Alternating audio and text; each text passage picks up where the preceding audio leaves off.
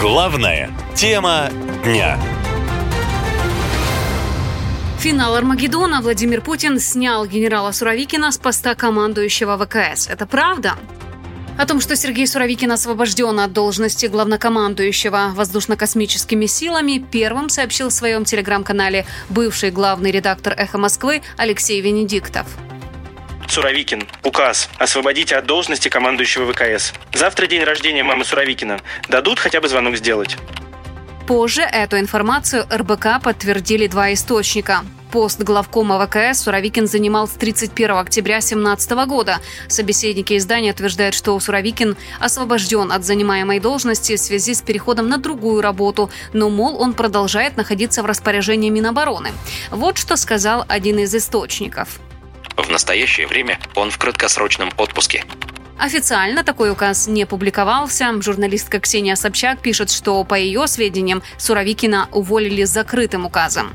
Говорят, что освобожден от должности еще 18 августа закрытым указом. Связи с ним у семьи все еще нет. Источник госагентства РИА Новости подтвердил, что место генерала Суровикина уже занято. Временно исполняет обязанности главкома ВКС начальник главного штаба ВКС генерал-полковник Виктор Авзалов. Кстати, Авзалов уже был исполняющим обязанности командующего ВКС, когда Суровикин возглавил объединенную группировку войск на Украине. Это было в октябре 22 года, но уже в январе 23-го Суровикина заменили на Герасимова, и он стал заместителем командующего. Во время мятежа ЧВК Вагнера Суровикин записал видеообращение к наемникам с призывом вернуться в места дислокации. После этого он не появлялся в публичном поле. В прессе появлялась информация, что Суровикина задержали, как утверждало издание Wall Street Journal, после мятежа ЧВК Вагнера в Минобороны отстранили от службы или уволили около 15 российских офицеров.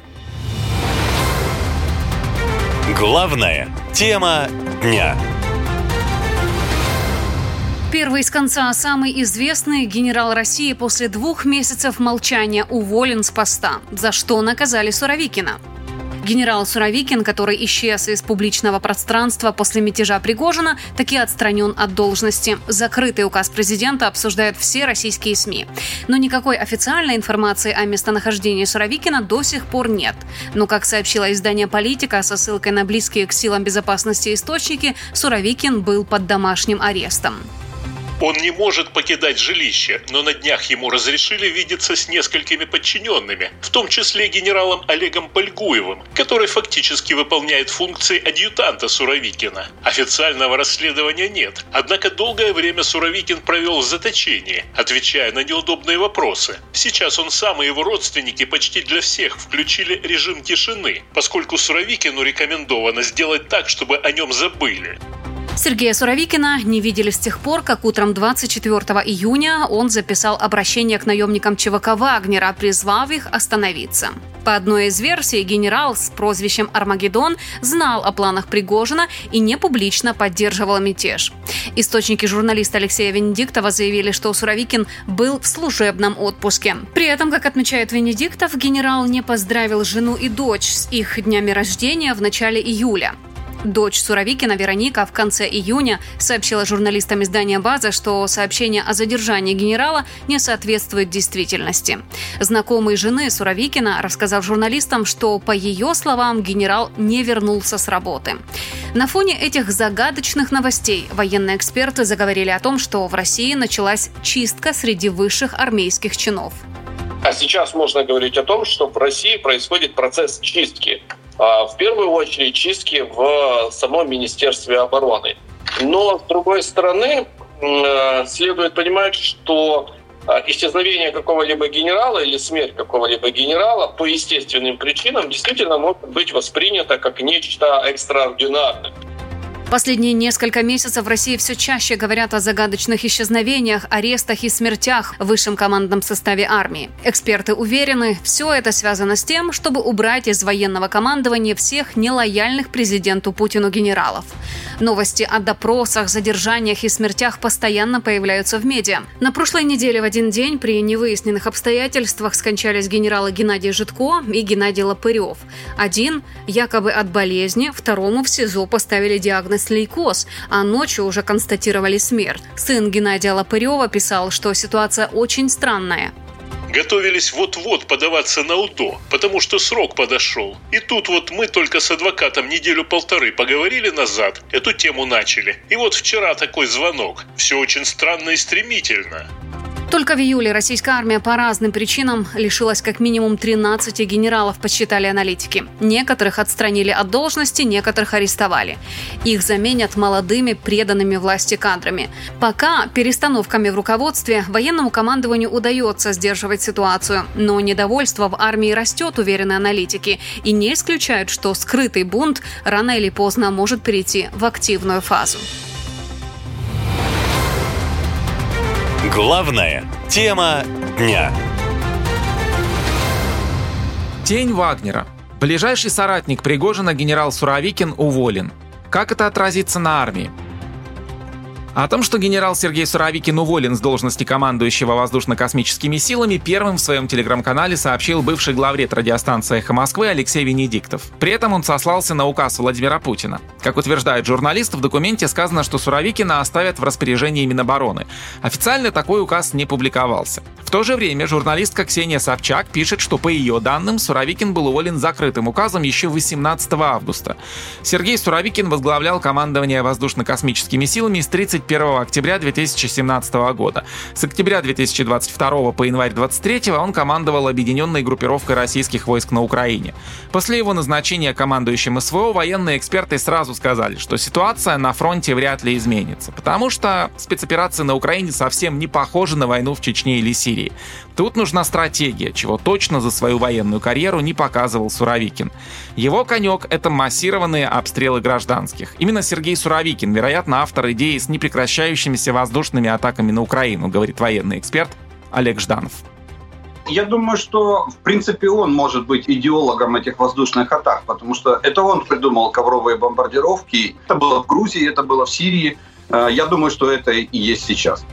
По словам экспертов, хуже от этого стало самой России. Во-первых, массированные ракетные обстрелы украинских городов обходятся федеральному бюджету очень дорого, а на ситуацию на фронте никак не влияют. Плюс это повлекло усиление санкций, что сказывается на экономике, а значит на жизни и кошельке россиян. Кроме того, многие западные страны существенно увеличили военную помощь Украине именно после атак на мирные города и их инфраструктуру. Выходит, что тактика генерала Армагеддона на Украине, в отличие от Сирии, не сработала. Украинцы из своих городов не уехали, были без света и тепла, но о перемирии свою власть не просили.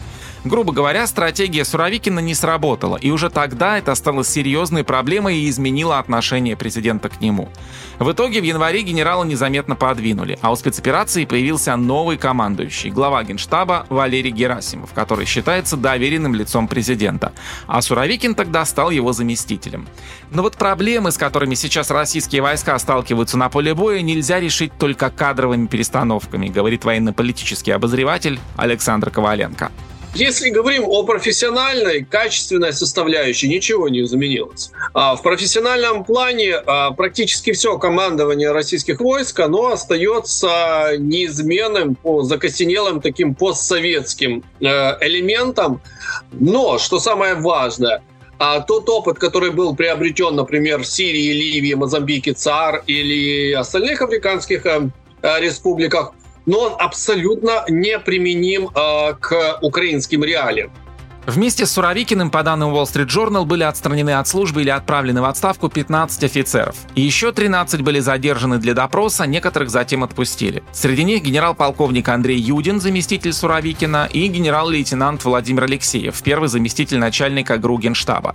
Британская разведка считает, что происходящее показывает, насколько серьезна на самом деле ситуация, перед которой стоит Россия.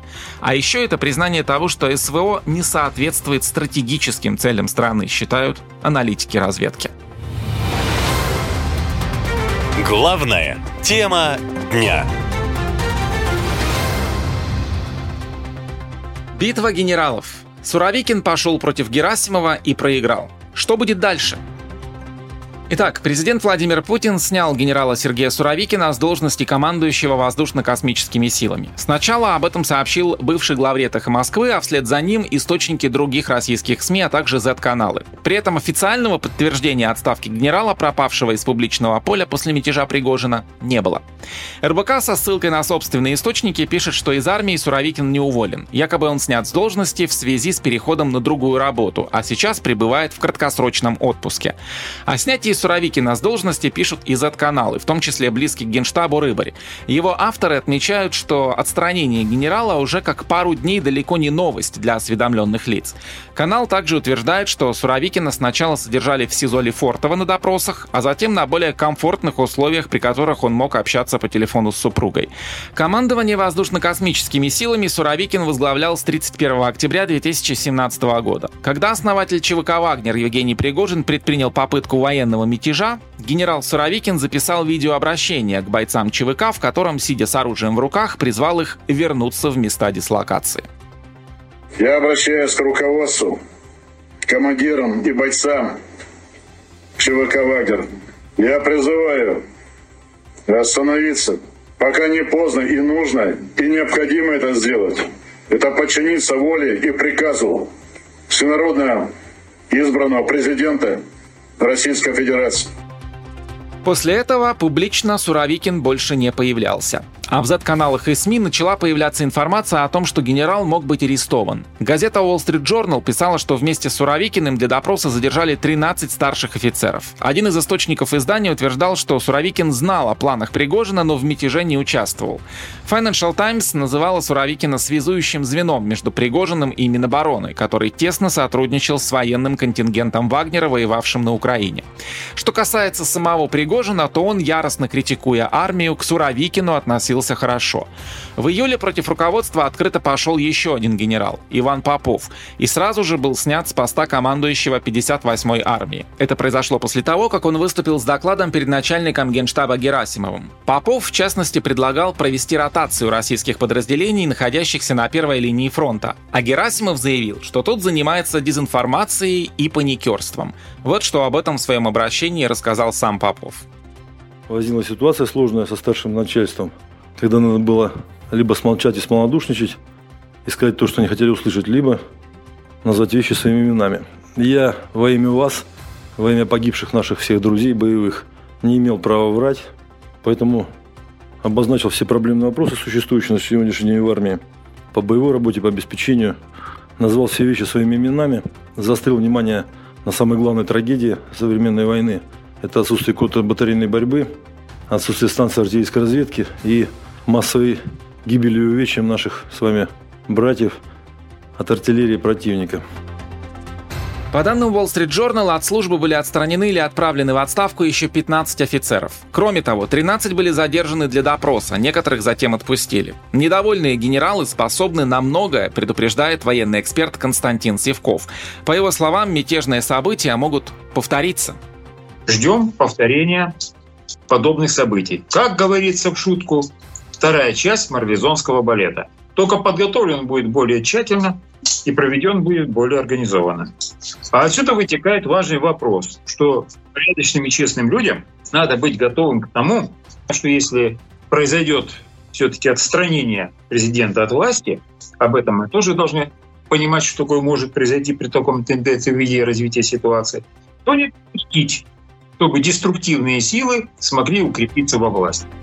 Поход Пригожина на Москву и почти публичные конфликты в высшем командовании российской армии, по мнению экспертов, говорят о том, что Кремль недоволен результатами спецоперации с одной стороны, а с другой сами силовики недовольны процессами в стране. Все эти события говорят о том, что в России возможен военный заговор, считают эксперты. Они не исключают повторения мятежа, но его автором уже может быть не Пригожин, а более опытный генерал с четкими целями и задачами.